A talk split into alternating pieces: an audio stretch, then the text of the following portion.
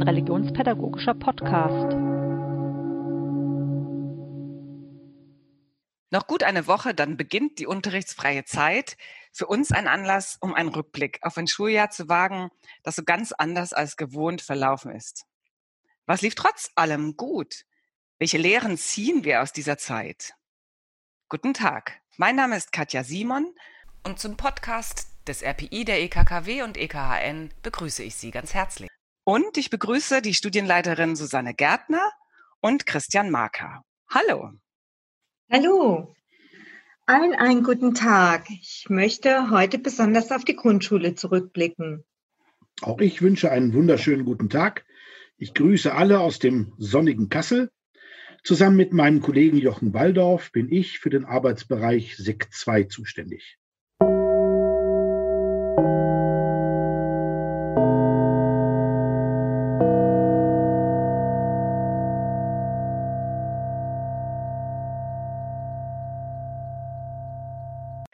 Seit dem Lockdown im März arbeiten alle Beteiligten in den Schulen und zu Hause anders, als sie es gewohnt sind. Homeschooling wurde zum Fachbegriff für das Lernen von zu Hause aus. Seit dieser Woche arbeiten alle wieder im Normalbetrieb unter Pandemiebedingungen. Doch woran können die Lehrkräfte bei den Kindern und Jugendlichen überhaupt anknüpfen?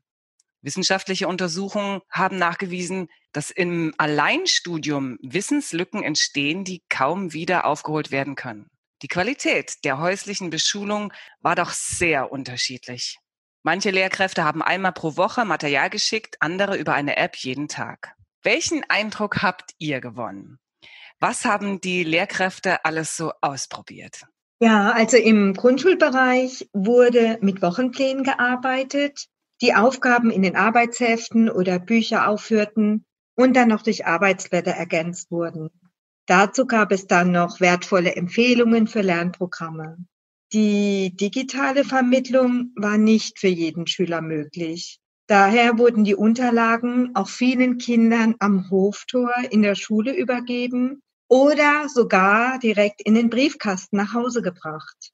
Ich kenne Kolleginnen, die bis abends um 21 Uhr für die Eltern telefonisch zur Verfügung standen, da nicht nur die Schüler Schwierigkeiten mit manchen Aufgaben hatten. In der Sekt 2 lief es, soweit wir es sagen können, an vielen Schulen besser als gedacht. Wir, Jochen Waldorf und ich, haben für die Sekt 2 eine kleine Umfrage gestartet. Immerhin 112 Lehrkräfte haben daran teilgenommen.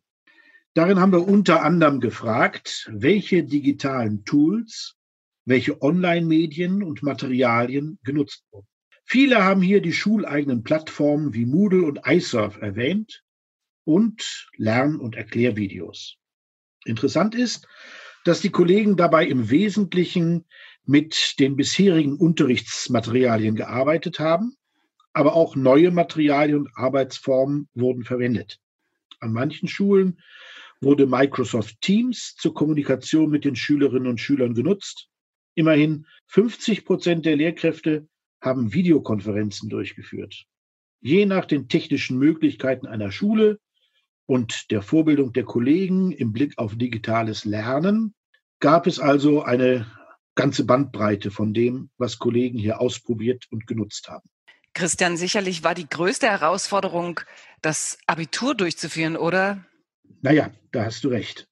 Die Abiturprüfungen waren für viele diesmal besonders anstrengend. Und ich denke, wir können froh sein, dass sowohl die schriftlichen als auch die mündlichen Prüfungen ordentlich durchgeführt werden konnten. Das ist nicht selbstverständlich. Und äh, manche Kollegen haben sich im Vorfeld wirklich große Sorgen gemacht. Es musste einiges umorganisiert werden, um die Sicherheit von Lehrkräften und Prüflingen zu gewährleisten. Aber insgesamt hat es jedenfalls nach meinem Eindruck gut funktioniert. Das sieht man auch daran, dass im Fach Religion in ganz Hessen nur unwesentlich mehr Schülerinnen und Schüler als in den vergangenen Jahren den Nachschreibtermin in Anspruch genommen haben. Manche Lehrkräfte haben die gegebenen Aufgaben korrigiert zurückgeschickt, aber auch laut einer Untersuchung nur etwa die Hälfte der Lehrkräfte. Welche Rückmeldungen habt ihr da bekommen? Also ich habe ja Kontakte zu vielen Grundschulen und habe den Eindruck gewonnen, dass alle Klassenlehrerinnen ihren Kindern in verschiedenster Form Rückmeldungen zu ausgewählten Aufgaben gegeben haben. Äh, ich kenne sogar eine Schule, da wurde jedem Kind pro Woche eine DIN A4-seitige Rückmeldung gegeben. Aber dem Wunsch mancher Eltern, doch wöchentlich mit den Kindern eine halbe oder ganze Stunde zu telefonieren, konnte angesichts der enormen Arbeitsbelastung in dieser Zeit nicht äh, nachgekommen werden. Ja, die Rückmeldungen, die wir von den Sekt 2 Lehrkräften bekommen haben, die deuten darauf hin, dass also, ich denke, wirklich viele ihre Arbeit ernst genommen haben. Eine Kollegin schrieb mir, dass sie lange Unterrichtsanleitungen mit Aufgaben zur selbstständigen Schülerarbeit verschickt hat, immer auch mit dem Angebot, sie anzurufen, wenn es Fragen oder Anmerkungen geben sollte. Die schriftlichen Arbeitsergebnisse, so schreibt die Kollegin, hat sie im Homeoffice stundenlang korrigiert, dann zurückgeschickt. Und manchmal, so hat sie mir geschrieben, manchmal bekommt sie eine Nachfrage. Für mich heißt das, Schülerinnen und Schüler brauchen Hilfe, brauchen Rückmeldung, Motivation, Zuspruch. Aber es ist gar nicht so einfach, das über das Internet zu erreichen. Um wieder auf unsere Sekt 2 Umfrage zurückzukommen. 70 Prozent der Lehrkräfte berichten, dass die Mehrheit ihrer Schüler die Arbeitsaufträge bearbeitet hat. 32 Prozent von ihnen meinen, dass es aber kaum möglich war, den Schülern auf ihre Bearbeitung wirklich individuelle Rückmeldungen zu geben.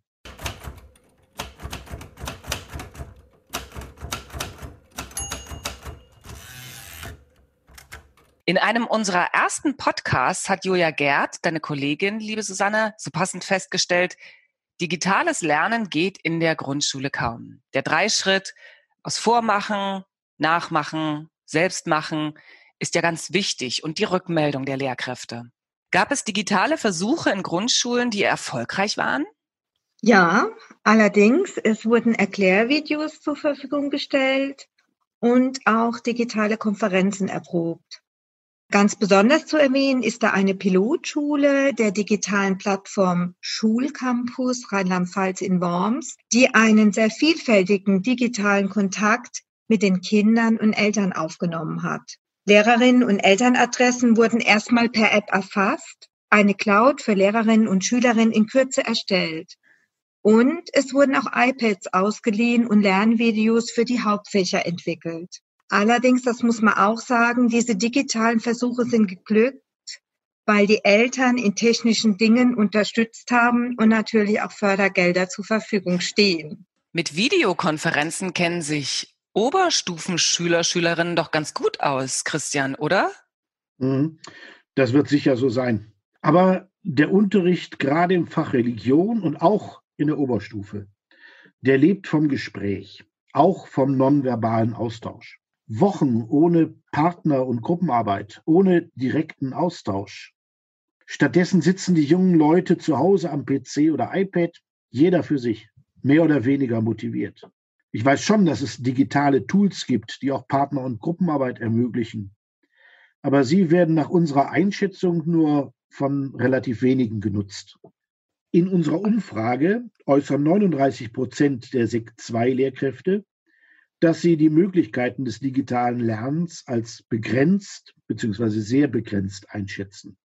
Das hängt sicher damit zusammen, dass das Fach auch in der Oberstufe tatsächlich von der direkten Begegnung lebt und unter den aktuellen Bedingungen zwar Fachwissen vermittelt werden kann, aber andere fachspezifische Kompetenzen nur eingeschränkt gefördert werden können. Susanne, Du hast Einblick bekommen in die Situation von Familien aus, ich will mal sagen, benachteiligten Bevölkerungsschichten. Was hast du gehört? Also ich weiß es direkt von Kollegen, dass viele Familien gerade in Städten wie Worms oder Mainz äh, nicht erreichbar waren. Es mussten Familienhelfer eingebunden werden. Speziell an meiner Schule wurden die Notgruppen nicht äh, genutzt. Sie waren also nicht ausgelastet. Und so konnten wir Sonderlehrgänge für Schwache und Asylkinder anbieten, gerade für Erst- und Zweitklässler. Denn diese hatten den Anschluss an die Inhalte des Unterrichts und des Homeschoolings komplett verloren. Was war für euch das Schönste und das Schwerste in der Zeit dieser Krise, die noch längst nicht vorbei ist, aber die zumindest in einer ersten Etappe zu Ende geht? Ja, das Schönste war, neue Wege zu gehen in die digitale Welt. Äh, zum Beispiel konnte ich mit Materialien aus dem Unterricht PowerPoint-Präsentationen erstellen und habe sie dann in Videos für die Kinder äh, umgewandelt und das hat uns beiderseits gefallen. Sorgen bereiten mir die vielen abgehängten Schülerinnen. Im Grundschulbereich ist der erfolgreiche Erwerb von Kompetenzen ohne eine Lehrperson auf Dauer und wie wir auch schon gesehen haben, einfach nicht zu ermöglichen. Ja, ich fange mal mit dem Schwierigen an. Schwierig war und ist für mich die Zeit des Homeoffice, weil ich gemerkt habe, dass mir die persönlichen Kontakte doch sehr fehlen. Und schön ist für mich mitzubekommen, wie viele Kolleginnen und Kollegen sich in diesen schwierigen Zeiten doch für das Fach Religion engagieren und unter diesen schwierigen Bedingungen weiter guten Religionsunterricht machen. Herzlichen Dank für unser Gespräch. Ein schwieriges Halbjahr geht zu Ende. Wir wünschen Ihnen, dass es nach den Sommerferien beherzt und gut, experimentell weitergehen kann. Yeah! Ein Hinweis in eigener Podcast-Sache. Den Relpod gibt es nun schon eine Weile. Wir haben ihn entwickelt um mit den Lehrkräften und Pfarrerinnen und Pfarrern während der Pandemie in Verbindung zu bleiben. Uns interessiert Ihre Meinung zum Relpot. Was war und was ist gut und was müsste anders werden? Wir haben sechs Fragen an Sie. Sie, liebe Hörerinnen und Hörer, helfen uns sehr, wenn Sie sich kurz Zeit nehmen und diese Fragen beantworten. Sie finden die Fragen auf der Homepage des RPI unter dem Button Material und in dem Shownote dieses Podcasts. Vielen Dank wir bleiben in Kontakt. Auf Wiederhören.